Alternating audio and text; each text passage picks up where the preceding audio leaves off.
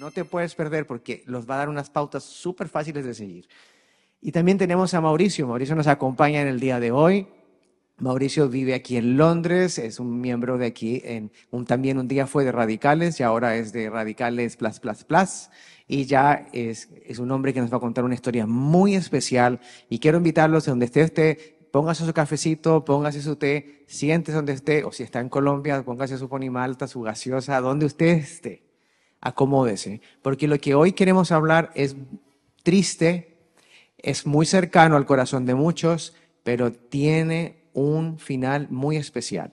Así que, Mauro, muchas gracias por habernos acompañado hoy. Muchas gracias a ti. Sé que eres un hombre que está eh, ocupado, tienes a tus hijas, te, te, están viendo por cámara, ¿sí? Saludos. Te, te están viendo ahí a tus chicas. Y, Mauro, eh, yo sé personalmente tu historia y sé que algunos también la saben, que te están escuchando por primera vez, pero queremos escucharte a ti. Queremos escuchar al que pasó por ahí y queremos que nos cuentes tu historia. Bueno, yo soy venezolano, soy el último de seis hermanos. Eh, bueno, soy hijo único de parte de padre y madre porque mi madre enviudó con cinco hijos. Ellos son bolivianos. Eh, ellos, y, bueno, inmigraron a Venezuela cuando Venezuela estaba en su, en su mejor eh, situación económica. Se conocieron allá y no, no se casaron, solo, solo se juntaron. Eh, yo nací en Caracas el primero de julio de 1985. Eh, bueno, sí, eh, crecí, estuve con mi padre hasta los cuatro años, ¿no? Y luego, bueno, de ahí pasó lo que pasó, sí. Vale, tú creces en Venezuela y tu historia es muy especial porque tu mamá es de Bolivia, De Bolivia, ¿cierto? señor. Y tu papá de Venezuela. No, no, de Bolivia también. También de Bolivia. De Bolivia. O sea, tú eres 100% boliviano. Con sangre, sí. Oh, pero bueno, ¿eh? Boliviano crecido en, En Venezuela. Venezuela. Pero Oye, crecí con arepas y con cachapa. Con las arepas y la cachapa. Y Vale, entonces, cosas, sí. si quieren receta te la pueden pedir a ti, ¿no? Los que no saben, Mauro también cocina y cocina muy rico. Así que eh, 0207. Ah. Vale, pero Mauro, yo sé que es, tú me tú estás contando, dijiste la palabra enviudó y obviamente estamos tomando el tema de que hoy estamos hablando de, de que a veces tenemos que perder a alguien que amamos. Y no perder a alguien que amamos como los primeros temas de la familia, de las relaciones emocionales, sino de que perdemos a alguien porque, porque mueren. Y creo que tú tienes esa parte que nos quieres contar un poco, porque tú lo has vivido y, y, y luego tienes un final muy especial. Claro que sí. Bueno, ah, todo empezó cuando yo tenía dos años. Eh, mi madre tuvo que viajar a Bolivia de Venezuela. Ella tuvo que viajar por asuntos familiares y mi padre se quedó en casa solo por ese tiempo. Eh, bueno, mis, mis hermanos que tengo de parte de, de, mi, de mi mamá que se quedaron viviendo con él y ellos pues me contaban que él le gustaba mucho salir, venía a tomar, ¿no? Me imagino estar con, con mujeres, ¿no? Eh, en ese entonces, pues, eh, se cree que mi papá, en ese momento, o en, ese tiempo que mi mamá no estuvo, contagió el SIDA, se, se contagió de esa enfermedad y, bueno, se enteró más adelante cuando tuvo un accidente y fue a un hospital, eso. Pero ahorita, ahora lo cuento. Entonces la cuestión es que, mi, bueno, después mi mamá volvió de los dos años, me imagino, él, él no sabía que tenía esa enfermedad, eh, tuvo relaciones con mi mamá, le contagió. Luego más adelante, cuando tenía una edad de cuatro años, él tuvo un accidente automovilístico y mm, ahí se enteraron de que él tenía eh, esa enfermedad. Eh, eso fue muy, muy horrible en casa. Yo, bueno, aunque yo todavía no tenía mucho, mucha memoria, no mucho uso de razón, pero yo recuerdo que fue una noticia muy, muy horrible para la casa, ¿no? Eh, eso fue pelea, mi madre, es, o sea, mi madre estuvo, en la casa había un ambiente muy pesado, ¿no? Muy pesado. Eh, en ese entonces mi mamá pues tomó la decisión de, de separarse de mi papá, ¿no? Por, yo no sé, por temor, sabes, las cosas. En esa época esa enfermedad era muy, eso pasó en 1990. Estamos, estamos hablando de, del VIH, ¿no? Del VIH, sí. En ese, en ese tiempo era como, ¿sabes? No, sabe, no se sabía mucho de esa enfermedad y, y todas esas cosas, ¿no? La gente tenía mucho, mucho miedo de ella. Y se imagino que la gente pensaba que al tocar a tu papá se iban a contagiar de SIDA. Así es, sí. Bueno, con decirte que la última vez que fui a ver a mi papá, recuerdo estar en una cama, con, ¿sabes? Tenía todavía el yeso y mm, pues estaba postrado en una cama, eh, me despedí de él. Bueno, él se despidió de mí porque yo no, no entendía lo que estaba pasando. Esa fue la última vez que lo, que lo vi. Wow, o sea que a los cuatro, a los cuatro o a los, a los seis, ¿no? Cuatro años A los cuatro años es la última vez que tú ves a tu papá. que yo vi a mi papá, sí, señor. Bueno, después de eso, ¿qué pasó? Fue, eh, él estaba aislado, ¿no? Eso me lo cuenta mi tío ya cuando ya de- tenía 18 años, mi tío, el hermano de mi papá, Claro. yo, yo vivía con ellos, porque después cuando murió mi madre, yo fui a vivir con la familia de mi papá. Ello- él me cuenta, ¿no? En verdad, la- ahora la parte o la vida del el año que vivió mi padre con esa enfermedad en, en Bolivia, ¿no? Que también aislado en un, en un cuarto y era mi tío el que lo iba a visitar y lo cuidaba y mi abuela también. Entonces estamos, estamos mirando que, que tú tienes que dejar partir a tu papá, sí, biológico, que muere de SIDA, pero luego queda tu mamá, que es lo, lo último que te queda con tus hermanos, y también está contagiada. Sí, ella, mi madre, se- mi madre no quería hacerse ese examen. Ya. Eso cuentan mis hermanos mayores. Ella no, ella no quería hacerse ese examen, pero al final tuvo que hacérselo por, por mí y por los que vivían en casa. Se lo hizo, se- yo tenía cinco años cuando eso pasó. Ella tardó un poco en, porque mi padre murió después de un año. O sea, mi Claro. padre murió a los cinco años que, míos. Y luego mi madre cuando, bueno, al ver, me imagino que mi padre murió tan, tan pronto, ella decidió hacerse el examen, ¿no? Y salió positivo. Eh, yo recuerdo también ella haberme llevado a mí, yo pequeño, sacarme sangre, ¿no? Yo no entendía por qué, pero bueno. Eh, luego ella se enteró de eso, ¿no? Y eso fue otra, otra muy mala noticia para la casa. Mi madre estaba totalmente desamparada o yo no sé, sin esperanza, digámoslo así Claro. al saber que tenía un hijo de cinco años que iba a quedarse sin padre primero y ahora sin mamá. Era muy, era, fue muy difícil esa época, especialmente para mí ver a mi madre en ese estado fue, fue muy difícil. Y estamos hablando del tiempo de los años 90, donde el, todavía el tratamiento del SIDA y VIH no era lo que hoy es, No era lo que hoy es, sí, que, señor. que ahora Sí, la gente vive muchos años, pero... sí.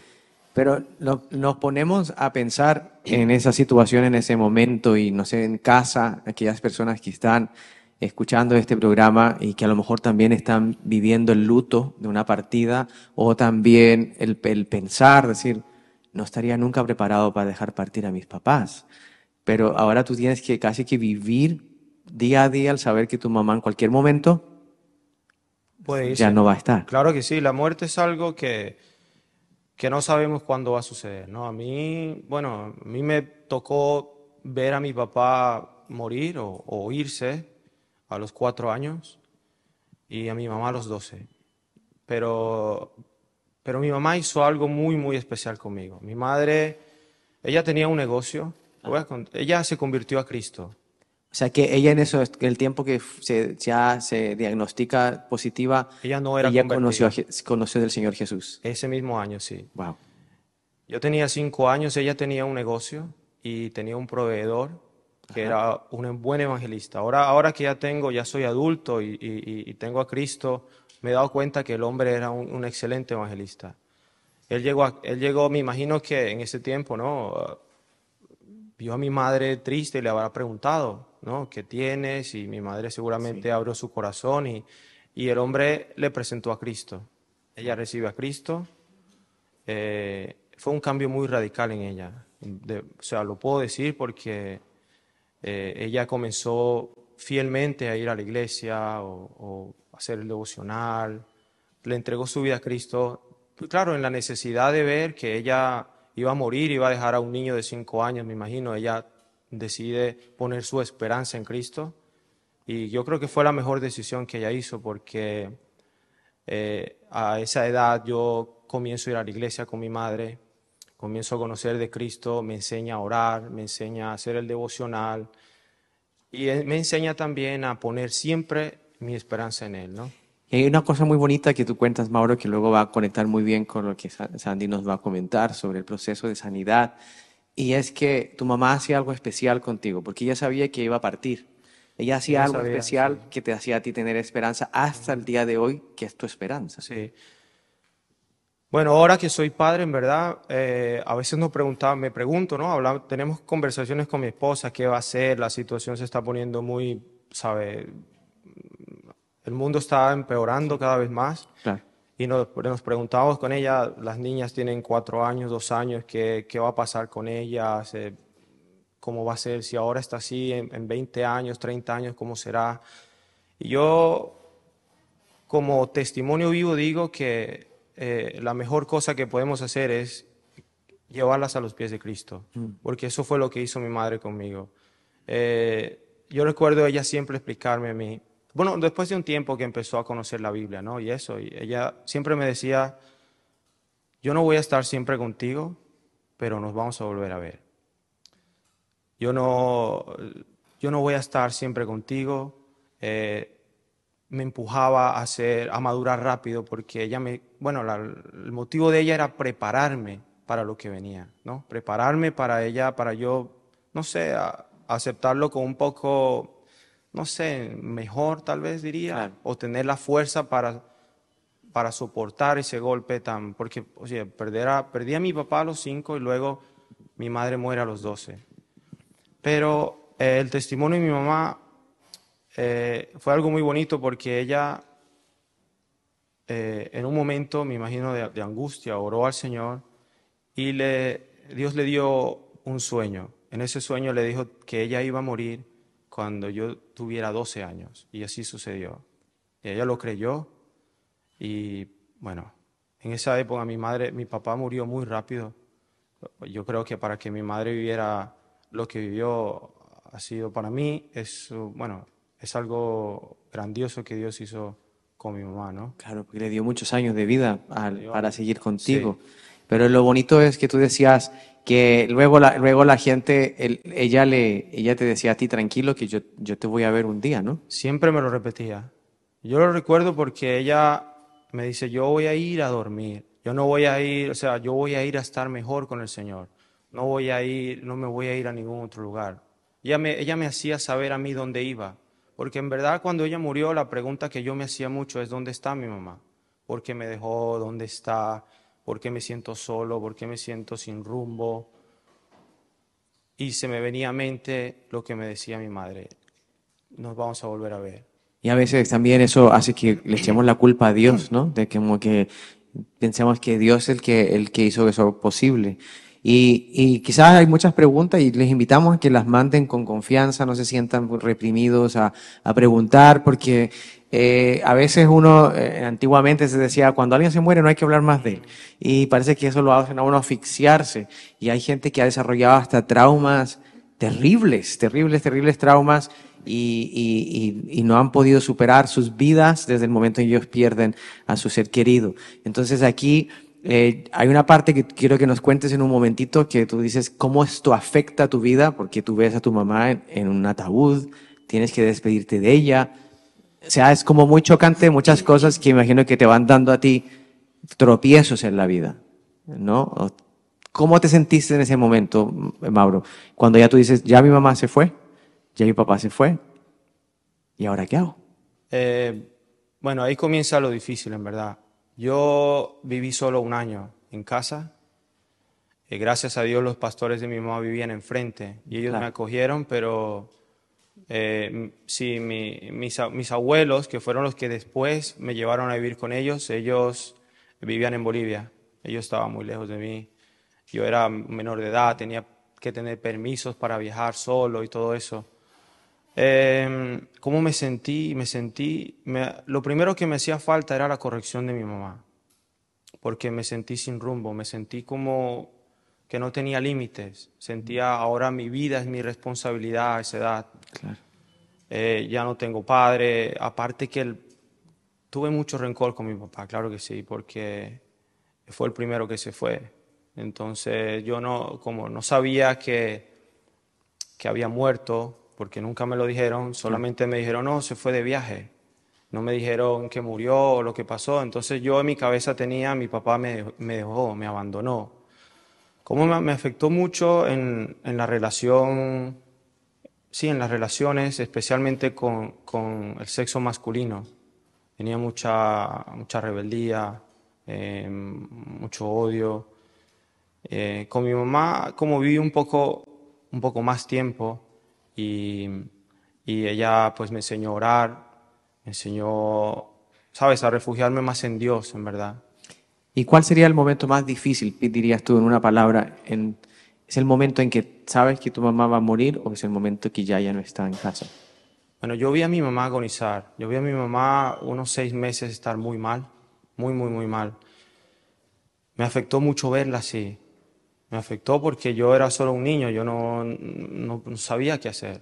Era mi madre por estar en una cama, eh, moribunda. Mis hermanos mayores venían a ver, sí, alguna vez, pero claro, a mí yo era la persona que estaba con ella. Yo iba a ayudar, había un, había un, yo recuerdo haber un mecánico y lo iba a ayudar a tal vez agarrar, yo no sé, mi intención era trabajar y llevar el dinero a casa porque mi mamá ya no atendía, ya no cerró la tienda, el negocio se cerró.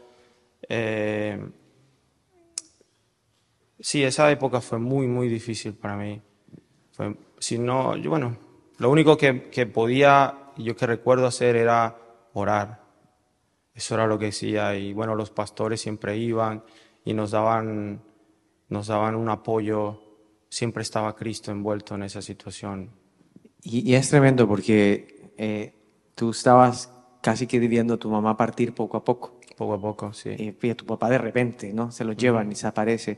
Y creo que en, en esta historia eh, hay dos maneras de perder a alguien, que es paulatinamente cuando tiene una enfermedad y sabes que en algún momento va a partir, pero parece que nunca la persona estuviera preparada para dejarle ir. Pero hay otras veces que, como lo, eh, quiero invitar que Sandy nos cuente su historia, que de repente ya no está la persona. Uy, hoy estaba conmigo y, y ya no está. Y creo que eso es una cosa que muchas personas sufren en silencio en sus casas, ¿no? ¿Y cómo hace uno para ver a Dios en eso? ¿Qué dirías tú? ¿Cómo hace uno para, cómo vistes tú, pero Dios está conmigo? Hay, bueno, mi madre hizo un buen trabajo porque ella en todo tiempo me enseñó a orar, eh, a dar gracias por cuando tenía, a dar gracias cuando no tenía también y hacer el devocional. Yo siempre, siempre leía la Biblia conmigo en las noches, no lo hacíamos en la mañana como lo hacemos, soli, solimos hacer, ¿no? Como normalmente lo hacemos, lo hacíamos en la noche y ella siempre me decía, cualquier cosa que necesites, pídesela a Dios. Ella, ella, es importante tener a los padres, ¿no? Porque ese es el, el apoyo de un hijo, tener a, a, donde tú vas a pedir cosas es a tu mamá y a tu papá. Yo no lo tenía, mi madre sabía que iba a morir y la intención de ella era poner en mí, ver a Dios como mi proveedor en todo momento. Yo recuerdo cuando mi, mi, ellos se murieron, bueno, mi mamá se murió y quedé totalmente solo, eh, los pastores eran los que oraban conmigo. O sea, siempre estuve rodeado de, siempre Dios me rodeó de gente, de siervos de Dios, no siervos de Él. Siempre estuvo eso en mi presente y eso me ayudó muchísimo a mí a, llevar eso, ¿no? A, superar eso. Wow. Y, y, muy bonito lo que luego quiero invitarte que nos cuentes más o menos cómo es hoy el día, antes de terminar al final, que, porque quiero dejar esa esperanza en aquellos que piensan que se ha acabado todo el día en que uno pierde a alguien. Uh -huh. Pero, eh, Sandy, yo sé que tú tienes una historia parecida, diferente, con otro, otro ángulo, pero también se trata de perder a alguien espe especial en tu vida y quisiéramos también luego hacerte unas preguntas que sé que van a empezar a entrar y y son de cómo podemos salir de esto, porque como pastora, como el curso, con sanidades, cómo se sana esta herida, pero como hija, cómo se siente el perder a alguien. Bueno, gracias por la invitación. ¿Sí se escucha? Hola. Bueno, pues la verdad que sí, tiene bastante parecida la historia. en el sentido de perder a un padre. Creo que nosotros no estamos preparados para eso. Realmente nosotros nacemos y queremos una familia, queremos un papá, queremos una mamá. Eso es lo que todo niño está esperando. Y mm, yo tenía ocho años cuando mi papá tuvo un accidente con mi mamá, un accidente de tránsito, y mi papá falleció. Fue un accidente, una muerte instantánea. Y, yo lo vi también, porque yo, bueno, esa fue una historia, la verdad, bastante larga, pero yo vi su muerte y tener que también luchar con, con mi mamá, que ella se encontró delicada de salud, en estado de coma, que también batiendo prácticamente con su vida, estuvo muchos meses en el hospital tratando de, de salvarse. Entonces, nosotros somos tres hermanas, yo soy la intermedia, hay una hermana mayor de un año de diferencia y la menor con dos años. Y la menor tenía cinco eh, o seis años y, y, éramos unas niñas que no entendíamos qué es lo que estaba pasando. Y realmente yo em, ver una situación, encontrarme con un cuadro tan fuerte, impactante, que en la psicología lo que le llaman es un trauma emocional. Lo que yo sufrí fue un trauma emocional en la cual eh, me vi confrontada a, a, ese dolor tan fuerte que uno, humanamente, uno no, no lo puede llevar, por la cual ahora que yo ya lo entiendo, sé que eso es, eh, en una ocasión perdí incluso hasta el habla, no, no era capaz de hablar totalmente. Eh, incluso me afectó los estudios, los primeros años, para yo continuar en mi carrera y todo. Em, prácticamente el perder a un papá o a una mamá o perder a los dos, como en el caso de Mauricio, eh, o a los dos, es realmente, es un impacto que tiene mucha, que tiene una consecuencia que que es bastante dolorosa. Y en el caso mío, pues lo único que a mí ya con los años eh, me logró sanar esas heridas fue solamente el, el, aceptar a Jesucristo en mi corazón, el que venga a mi vida a tomar el control, el señorío total. Y, y eso fue una sanidad que toma tiempo. Y eso fue lo que a mí realmente me llevó a, descubrir que, en qué posición me encontraba, que yo sola no lo podía resolver de hecho, de lo que contaba Mauricio también tiene muchas cosas que ver en, cuanto al abandono, en cuanto al sentirse eh, ausencia de papá o mamá. Eh, llega uno a sentirse abandonado, rechazado, y eso ah, en la vida, a lo largo de, la vida, tú vas sintiendo esos sentimientos. Eh, cuando tú te confrontas a los demás, cuando tú te enfrentas a la vida, tú no estás preparado para eso. Entonces, claro que afecta muchísimo. Sí, y, nos preguntan en, internet en ese momento que, que quizás es una pregunta que uno se hace, ¿no? Todos hemos perdido a alguien querido, pero sobre todo los papás. Y la pregunta es, ¿por qué Dios se lleva a la gente temprano? ¿Por qué se los lleva? Y creo que a veces se nos hace tan fácil como culpar a Dios, decir, ah, es que Dios se lo llevó. Pero a lo mejor a veces es el tiempo de, ¿no? Pero lo que deberíamos quizás preguntarnos es, ahora Señor, ¿cómo hago yo para salir de este dolor y este trauma? Entonces, ¿cómo hace uno, Sandy, para salir de este dolor y este trauma? Para uno salir de este dolor y el trauma, uno tiene que aceptar a Jesucristo en tu vida. Él es el único, la única solución a tu problema. No hay otra solución. Es solamente Él. Y eso toma, eso toma tiempo, toma tiempo y obediencia a la palabra para que tú poco a poco te vayas restaurando. Caso contrario, no, no lo puedes hacer.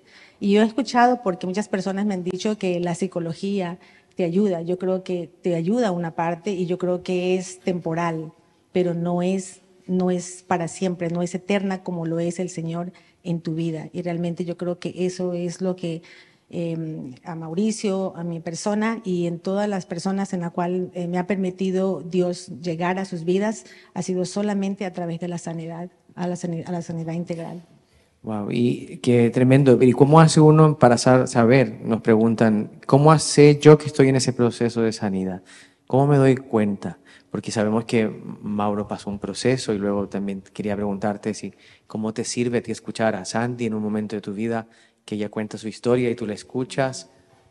¿Qué pasó ahí? ¿Tú sentiste como, no, soy el único que sufrió? ¿Cómo, cómo te sentiste? Eh, sí, bueno, definitivamente yo en ese, en ese tiempo, o por mucho tiempo creí que yo, lo que me pasó era lo máximo, o sea, que era algo que a otras personas de repente, o sea, era, era lo máximo para mí. Pero cuando, claro, cuando llegué a la iglesia y conocí a Sandy, ella, yo recuerdo escuchar la primera vez, fue una vigilia, que ella eh, dio su testimonio. Bueno, yo me sentí, me identifiqué mucho con ella, ¿no? Porque, bueno, aunque yo perdí a mis dos padres, pero ella vio a su papá morir, yo dije, bueno, lo de ella también es muy fuerte, porque al menos yo no vi a mi padre morir, me abandonó, pero me sentí identificado con ella y en verdad em, es como, tuve algunas preguntas también, que ella con su testimonio, cómo se sintió, eh, qué fue lo que pasó, si se habrá sentido igual que yo o peor, ¿sí? Y a mí me ayudó mucho, me ayudó mucho en el sentido de que em, en ese momento yo tuve a Cristo, sí. Mi mamá me, me, preparó para eso. Ella siempre me decía, yo voy a saber, tú, o sea, tú sabes dónde voy a ir. Yo voy a ir a estar con Dios, voy a dormir, nos vamos a volver a ver. Qué bonito, ¿no? Sí, entonces yo, en ese, me ayudó mucho eso. Entonces yo al escuchar a Sandy dije, bueno, ella, me imagino sus papás no la prepararon de ese modo, pero sí me ayudó mucho en el sentido de que para mí no era el único que tenía ese problema o no era el único que he pasado por algo así. Y sobre todo que los cuenta Sandy que su mamá quedó quedó dependiente, físicamente de ellos y casi que se transforma en que perdió a sus dos papás por un tiempo de tiempo, ¿no, Sandy? Claro que sí. Y nos pregunta eh, Lady Online, ¿cómo hace entonces un adolescente, Sandy, para pasar este proceso? ¿Cómo? ¿Cómo hace un adolescente para pasar sin papás? lo mismo que todos. Yo creo que es buscar ayuda. Tú tienes que buscar ayuda de un profesional, buscar ayuda de una persona que te pueda eh, encaminar y sobre todo yo vuelvo y siempre los repito, es buscar y aceptar a Cristo en tu vida, porque es la única solución, es, la, es el único que te va a restaurar completamente, es el único que nos va a llevar realmente a, a conocer a la libertad, a, a, restaurarnos lo que se dañó, lo que en un momento dado pasó en nuestras vidas, algo que no esperábamos, no estábamos preparados para eso. Perdón un momento, lo que decía, por ejemplo, Mauricio, cuando está, o decías tú mencionabas, que cuando una persona mm, está enfermo, tú estás, te, estás, te preparas para eso. Tú dices, bueno, yo sé que en cualquier momento llega la persona o, le, llega la hora y me preparo, pero cuando tú no esperas, cuando tú ocurre de repente y pierdes a un ser que tú amas, al padre o a la madre, que sabes que son los pilares de, de nuestras vidas. ¿Y es duro hablar de esto? Nos preguntan en internet, ¿se le hace duro hablar de la pérdida de sus padres? Nos preguntan algunas personas por internet. Eh, a mí sí. Al principio fue duro porque traía recuerdos y, me, claro, eso abría las heridas que yo tenía en mi corazón, claro. Fue muy duro, pero en verdad cuando llegué acá al CCI, eh, todo eso como que Dios lo empezó a sacar porque era algo que en verdad tenía que trabajar, era algo de lo que tenía que hablar. Eh, gracias a Dios hubieron, eh, él hizo un trabajo muy fuerte con respecto a la figura masculina, ¿no? Dios eh, puso a tres siervos de él acá, que están acá en la iglesia, y ellos fueron muy, muy importantes en, en, mi, en mi proceso de sanidad. Em, importante, o bueno, no exclusivamente para perdonar a mi padre. Y también, aparte de perdonar a mi padre, para enseñarme a mí lo que mi padre no me enseñó. Ser responsable, hacer, hacer yo qué sé, un, tener seguridad en mí, todas las cosas que un papá tiene para ofrecer a un hijo, ¿no?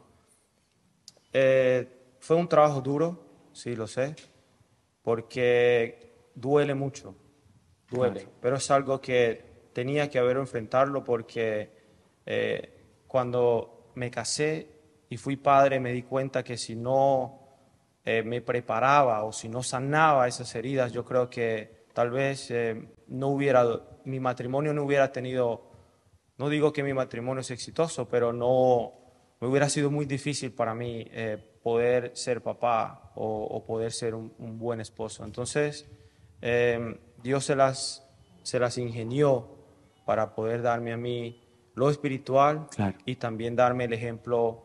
No tuve a mi padre físico, pero me ha dado tres papás que, que me, han enseñado me han enseñado diferentes cosas y hoy en día pues soy, bueno, soy mejor persona, digámoslo así, eh, o he mejorado en, en, en, mi vida en ese aspecto de, de, perdonar a mi papá y, y, también del vacío que tenía que mi padre dejó en mí. Y hay una pregunta que venía del público, decía que cómo se siente uno al compartir esto, ¿no? Y evidentemente yo lo que veo es que se sienten como mucha libertad de contar la historia. Yo creo que en, en mi caso, yo creo que en mi caso no, no sé qué pasó. Ahora Bueno, yo creo que en, mi caso sí, cuando ya mm, yo tengo una relación con Cristo, entonces mi vida empieza, claro, a, hacer cambios. Por eso eh, les mencionaba que es un proceso que toma tiempo y obediencia a la palabra de Dios, porque eso fue poco a poco. Al principio no es fácil hablar. ¿Por qué? Porque uno no quiere ser herido otra vez. Entonces, eh, el ser rechazado, el ser herido, uno le cuesta hablar. Entonces yo recuerdo que cuando yo comenté la primera vez, era cuando yo estaba exponiendo mi, curso de sanidades, que me tocó hacerlo. Entonces fue la primera vez donde yo me vi confrontada a hablar de mi testimonio, de lo que había pasado en mi vida, de lo que yo había perdido, de lo que en ese momento eh, algo inesperado pasó y no estaba preparada. Entonces contarlo me produjo mucho llanto, lloré, em, perdoné, hice el proceso y eso fue poco a poco. Ya luego pasaron muchos años y, cada vez más la restauración, pues yo veo que, que es mejor, que es cada vez más libre, cada vez me siento más libre porque yo sé que de la misma manera que he recibido el amor de Dios, yo puedo dar a otros el, de la misma manera. Por eso em, estamos en el curso de sanidades. Mm, o sea que hay un proceso de sanidad, entonces. Tenemos que pasar un proceso de sanidad. Es, es importante, eh, obviamente, hacer el proceso de restauración, eh, obviamente con, teniendo, aceptando a Cristo en tu vida, eh, para que tú puedas lograr esa libertad. Es muy bonito y, y, la gente nos está preguntando muchas preguntas. Y le doy gracias a la gente que está interactuando aquí en el público como en la casa. Y, y no sé por cuál pregunta empezar porque hay un, cantidades y pueden aprovechar y hacer. y muy interesantes. Y, y, em, y nos preguntan de cuál es la manera correcta dice Chanel que uno debería llevar un luto. No sé qué piensan ustedes. Cómo debería uno llevar un luto llorar, no llorar. Yo creo que em, el luto, uno, uno tiene que vivir el luto, porque uno no puede decir, bueno, ya perdí o ya murió la persona y, no, no vivirlo, te duele, porque tenemos sentimientos, tenemos un corazón que, que sentimos lo que nos pasa. Entonces uno debe, debe llorar, pero ya si pasa dos, tres años, si pasa y sigues en lo mismo, entonces yo creo que ahí hay un problema realmente necesitamos es em, hacernos la pregunta realmente, eh, realmente si estoy aceptando la sanidad de Cristo en mí o realmente sigo viviendo en el pasado, que es lo que pasa en, en, los cursos de sanidad. Nos hemos encontrado muchas veces con las personas que repiten varias veces los cursos porque como no, no se identifican, no logran encontrar la identidad en Cristo. Claro, no, y no hay como el, el, encaje, ¿no? Y una pregunta también, perdona Mauro, que están enviando hacia ti es, eh, ¿qué, ¿qué, pensabas tú después de que tu mamá muere? ¿Qué pensabas tú? Pues las dos, ¿no? El luto, pero ¿qué pensabas tú? Eh, bueno, el luto, eh, yo, yo lloraba mucho. Yo recuerdo llorar mucho por mi madre. ¿Aló? ¿Aló? Sí. Yo, llevaba, yo recuerdo eh, llorar mucho por mi madre, sí. Recuerdo algo, algo muy especial que hizo Dios en mí. Fue, yo recuerdo estar en su cama con su manta, o sea, en la cama de mi madre, con la manta de ella llorando. Y recuerdo estar ahí y ver, yo no sé, eh, bueno, ahora que lo entiendo y lo he hablado con mis pastores, definitivamente fue un ángel, extenderme la mano y llevarme a ver a mi madre. Y yo vi a mi mamá en una cama con una vestidura blanca durmiendo. Cuando eso pasó, yo me levanté muy bien. Yo tenía 12, 13 años. Yo me levanté muy bien porque sabía dónde estaba mi mamá. Yo la vi, sabía que estaba muy bien. Y en ese momento tuve mucha paz. Entonces cada vez que yo pensaba en mi madre y, o cada vez que yo me venía tristeza por la muerte de mi madre o la pregunta dónde está mi mamá, esa imagen venía a mi mente hasta el día de hoy. Con mi padre fue distinto porque yo no, a mí me, yo tenía rencor con mi papá.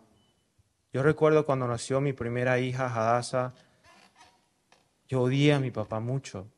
Era, mi papá vivía en mi mente y yo cualquier actividad que yo hacía, estaba mi padre ahí metido y yo reclamándole muchas cosas. ¿Dónde, por qué me abandonaste? Ahora soy padre y no sé cómo. Yo veía a mi hija pequeña en la cuna o yo no sabía qué hacer no sabía qué darle, no sabía, no tenía nada que ofrecerle a ella porque yo nunca vi a mi papá o no, no tengo recuerdos de mi papá tratándome como, o sea, tratándome bien o, amándome. O... Entonces para mí fue diferente. A mi padre tuve que perdonarlo mucho. o sea que en tu mente de, niño y ahora de hombre adulto quedó como pensaste que mi papá me abandonó. Mi padre me abandonó. Y se fue. Sandy, tengo una pregunta para ti. ¿Con qué luchabas tú? en ese caso? Yo, creo que em, cuando, como uno, a ver, lo que uno vive la, la, partida de uno de los padres, lo que uno está es recibiendo es un abandono, una, un abandono, me está abandonando, me está dejando, pero es algo que es inconsciente, que no estamos conscientes de eso, pero que realmente estamos asumiendo un abandono en la cual nosotros nos va a producir un rechazo, nos va a producir eh, ese dolor, luego em, nos, lo que es lo que produce eso, el rencor, lo que estaba contando Mauricio, el rencor, el, odio muchas veces, que no sabes por qué cosas, o sea, te vienen esos sentimientos. Esas son las luchas por las cuales nosotros necesitamos entregárselas en la oración a Cristo, entregárselas en oración a Dios. En Isaías 1 del 5 al 6 nos menciona la palabra de Dios y dice que nosotros estamos heridos desde los pies hasta la cabeza, venimos enllagados, venimos con muchos em, dolores, pero que Él nos venda, Él nos va a vendar. es la promesa que Dios nos ha dado, que nos va a vendar, nos va a cuidar, Él va a ser el papá que nosotros eh, no lo tuvimos, que no, no esperábamos eh, perderlo, pero que Él va a ser. Entonces, cuando yo recibo esta palabra, yo me apropio de esa palabra. Yo digo, tú eres mi padre, tú eres el que ahora me cuidas, tú eres el que ahora me vas a tomar, tú eres el que, el que em, los padres, el padre que yo siempre soñé. Em, he escuchado muchos testimonios porque cuando las personas vienen y me cuentan ¿no? y me dicen, no, pero mi papá, yo lo perdí, yo no esperaba que se vaya, eh, yo, yo qué debo hacer ahora. Yo digo, pues ahora apropiate la palabra de Dios, que se haga real en ti, que se apropie, que tú créele que lo, lo que el Señor dice es lo que el Señor lo va a hacer. Va a hacer. ¿Cómo perdonaste a tu papá, Mauro? Exactamente lo que Sandy dijo. Eh, yo sabía, bueno, mi madre siempre vi a Dios en una figura femenina. Esto es muy interesante porque mi madre, sí, mi madre me decía que el Espíritu Santo se parecía a ella.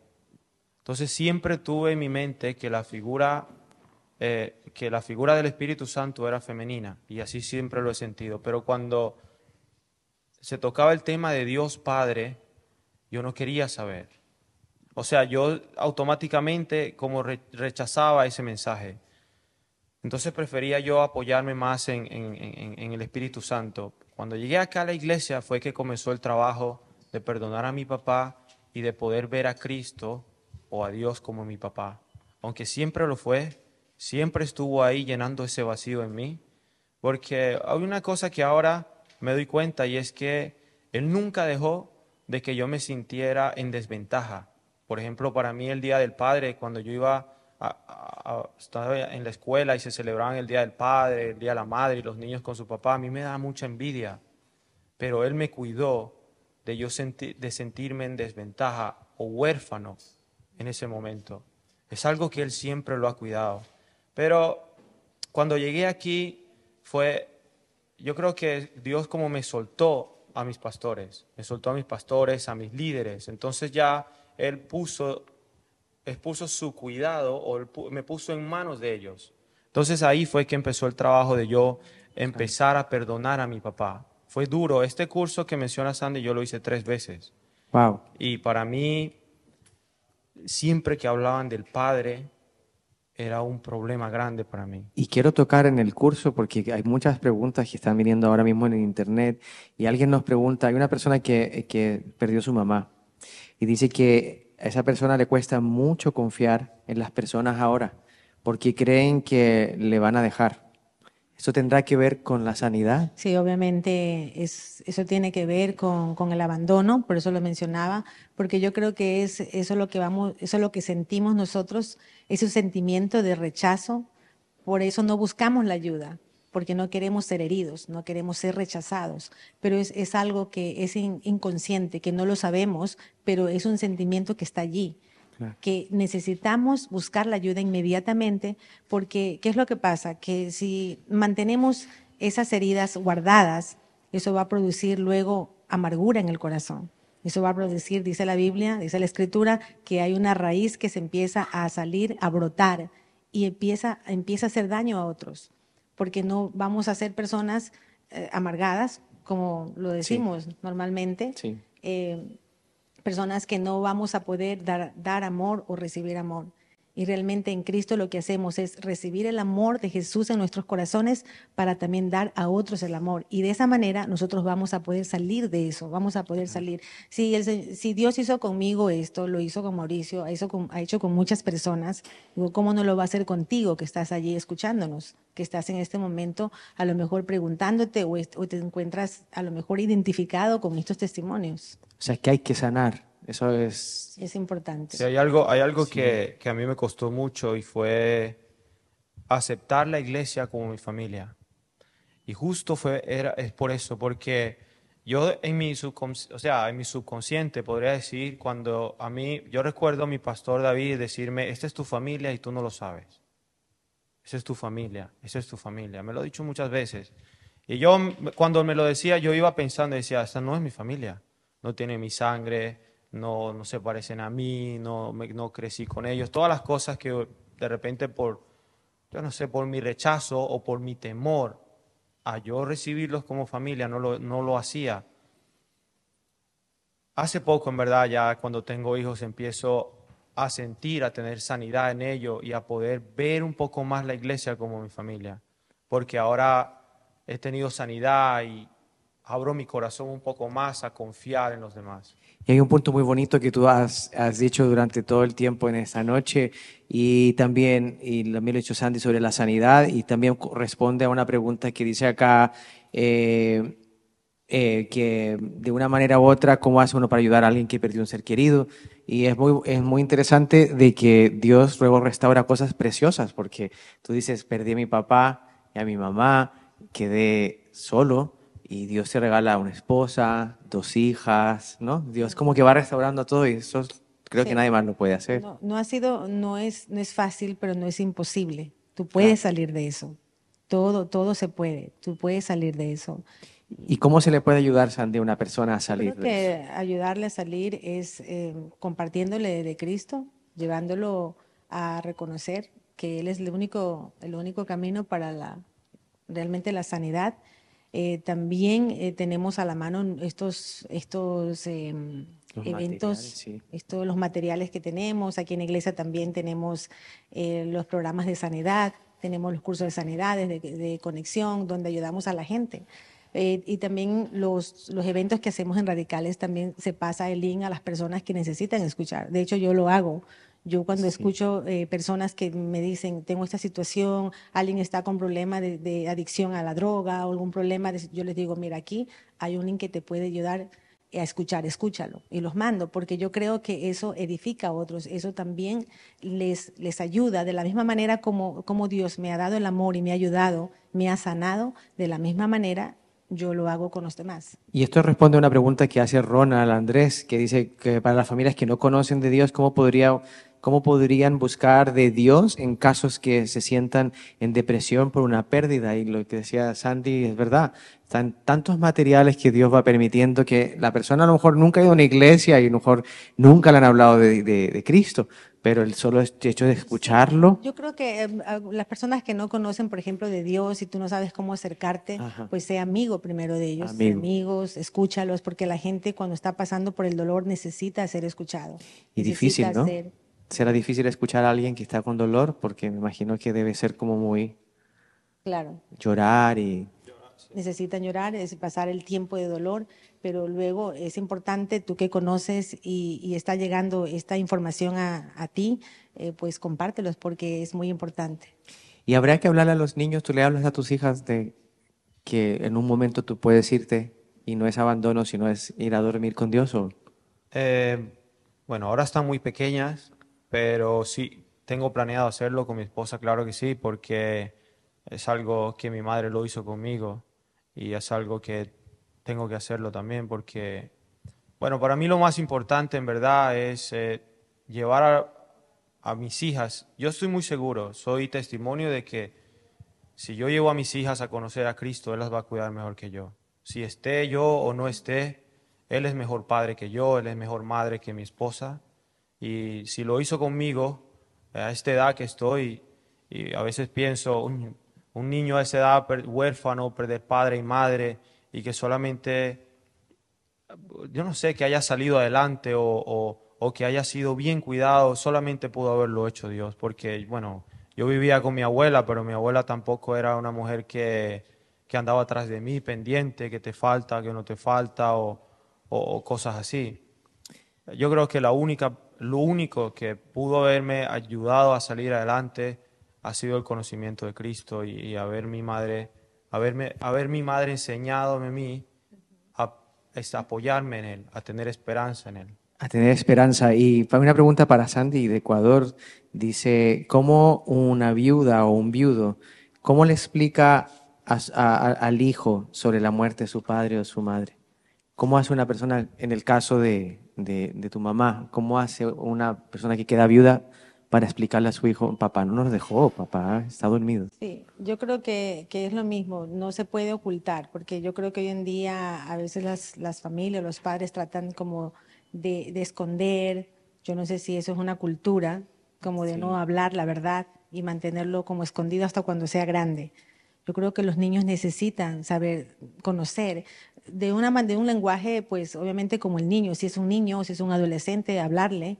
Eh, de hecho, con mis hijos, mm, cuando ellos fueron creciendo, yo les fui contando sobre las historias, fui contándoles mi, mi vida, lo que fue, cómo yo viví, mi experiencia, contándoles eh, todo cómo fue, todo. Entonces yo creo que uno no debe dejar de, de hablar, dejar de, de comentar.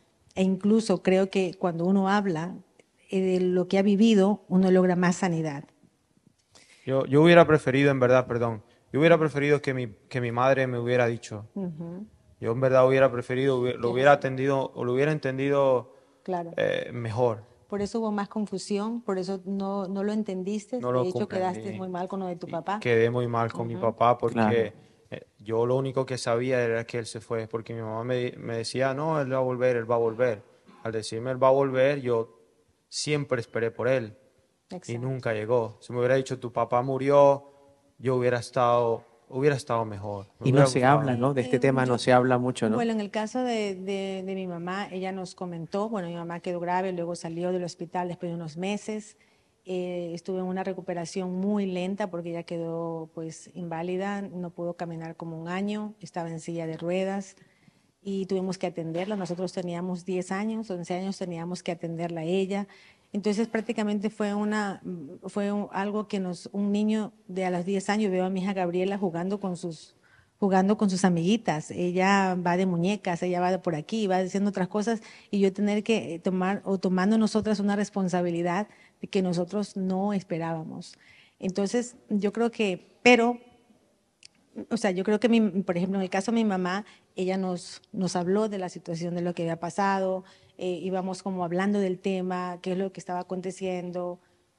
cosas que, nos, que se dijeron, cosas que no se dijeron. Porque cuando yo ya me encuentro con el Señor o el Señor me encuentra a mí, es cuando yo vengo como a, a unir muchas cosas en mi vida. Y es donde yo realmente encuentro la, una, entrego totalmente al Señor mi corazón para ser sanada y recibir esa restauración de paternidad, porque es una restauración de paternidad que uno recibe cuando uno pierde a sus padres, sea de, la muerte, sea por una separación también, un abandono cuando los padres se van, abandonan el hogar también. Es el mismo, es la misma, eh, van por el mismo, digo, camino, ¿no?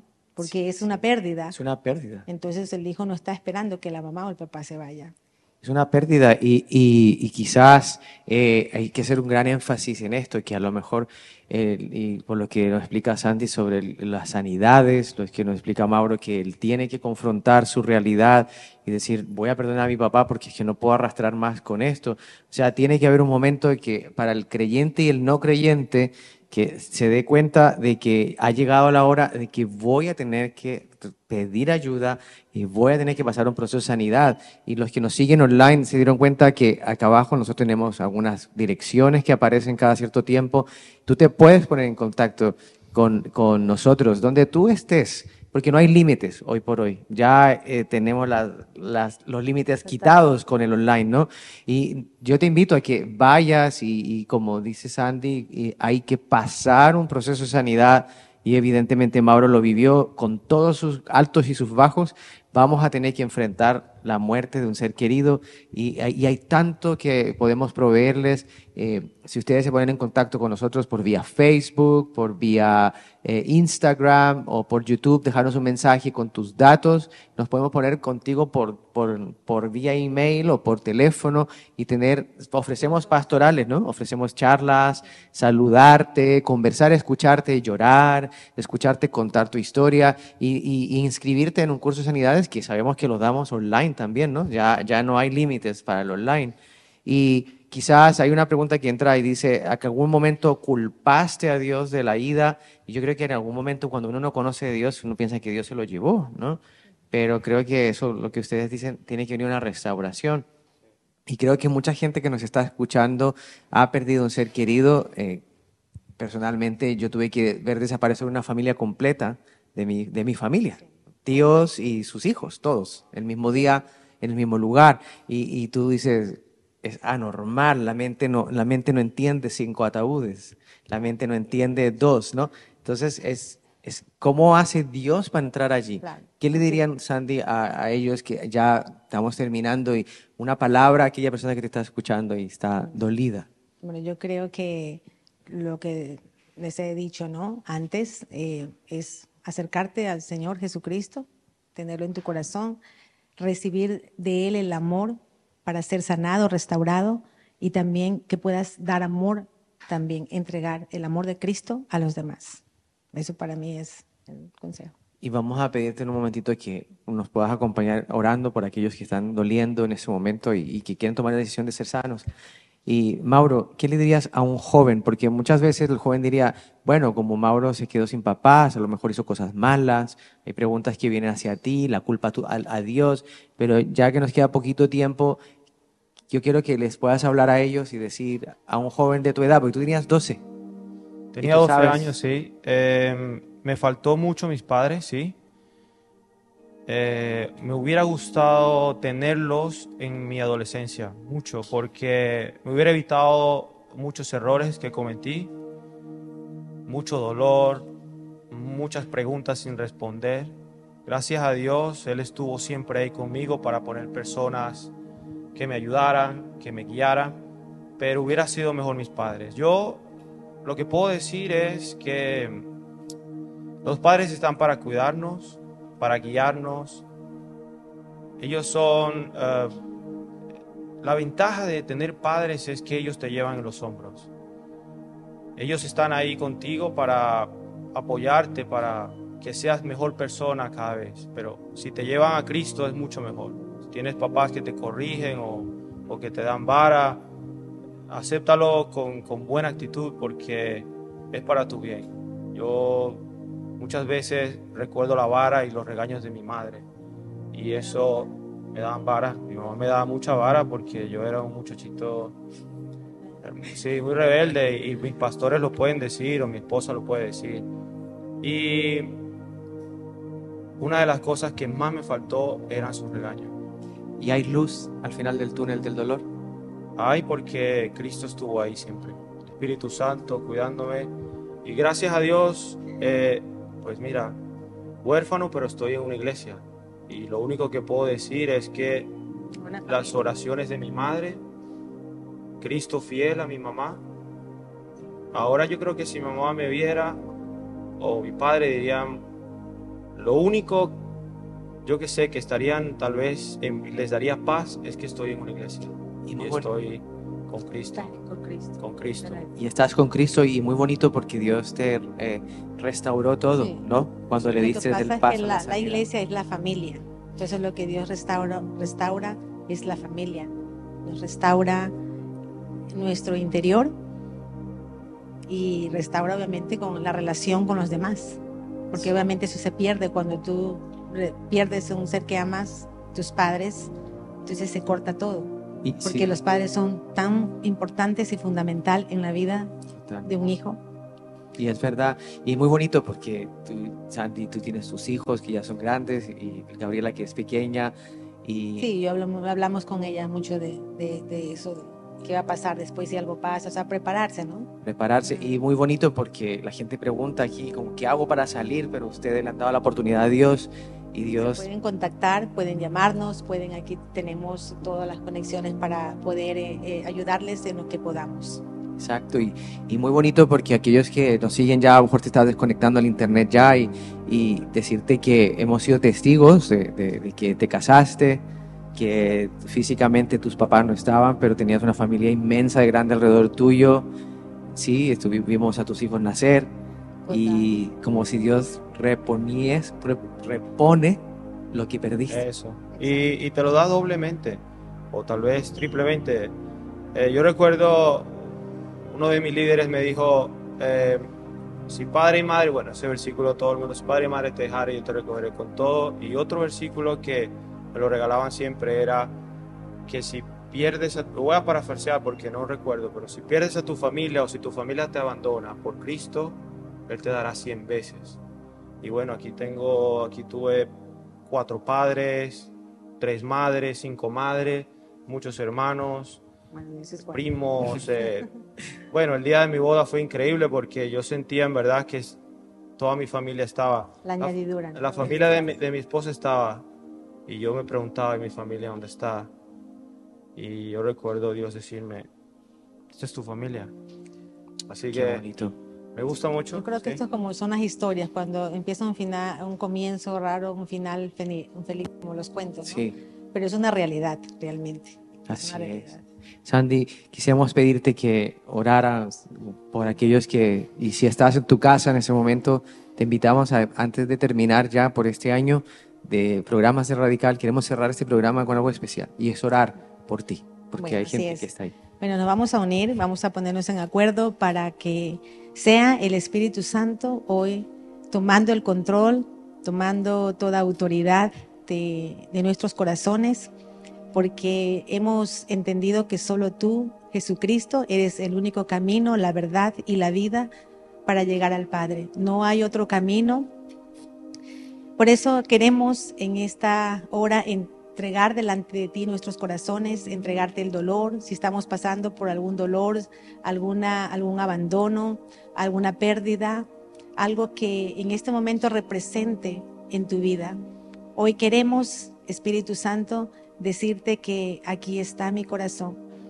Hoy te pido que sanes, sane todo, todo dolor. Hoy te pido una vez más que vengas a mi vida y que me ayudes a conocerte que me ayudes una vez más a aceptarte como mi Salvador, como mi Señor, que tú eres, Señor.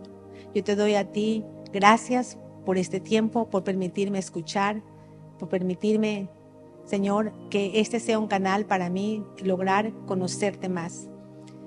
Nos unimos todos y en el nombre de Cristo nuestro Señor. Amén. Amén. Muchas gracias, Andy, por acompañarnos hoy, por lo que haces por la gente online. Sabemos que estás siempre ocupada dando la mano al que necesita Y eso le queremos decir que si estás donde estés, ella, estamos disponibles, siempre hay un espacio para hablar y Así para es. charlar, ¿cierto? Cuando quieran, sí. Mauro, muchas gracias por compartir tu Nada, historia, gusto. que es dolorosa al principio, pero tiene un hermoso final por haber hecho, dado la oportunidad a Dios que sanara tu vida. Y quisiera decirte, John de tú estés, que no dejes que estos tiempos de finales de año, que a veces son como los tiempos más duros cuando estás pasando un luto, porque la gente se emociona por la, por la festividad, no dejes que, que nada te quite el gozo que Dios nos quiere regalar, porque Dios nos regaló algo que se llama vida eterna. Y está disponible hoy y personas como Sandy, como, como Mauricio. Ellos eh, han pasado por aquí y lo que te están contando hoy no lo están escribiendo, lo leyeron en un libro, lo están contando porque lo vivieron. Queremos dejarte con esta palabra de esperanza que aunque desmayes y caigas, Dios siempre nos levanta. Te queremos desear que te recuperes, que te restaures y que no- nunca olvides que en aquí estamos para escucharte. Y tal como decía Sandy, Sanidades, Sanidades lo existe online y, y tienes el privilegio de escucharla y conocerla más a fondo porque tiene muchas más cosas interesantísimas que contarte. Y Mauro, eh, te deseamos lo mejor con Gracias. todos, con todos estos Gracias. tiempos, con tus hijas y muchas gracias a todos por Gracias. acompañarnos. Gracias. Nos vemos el 2021.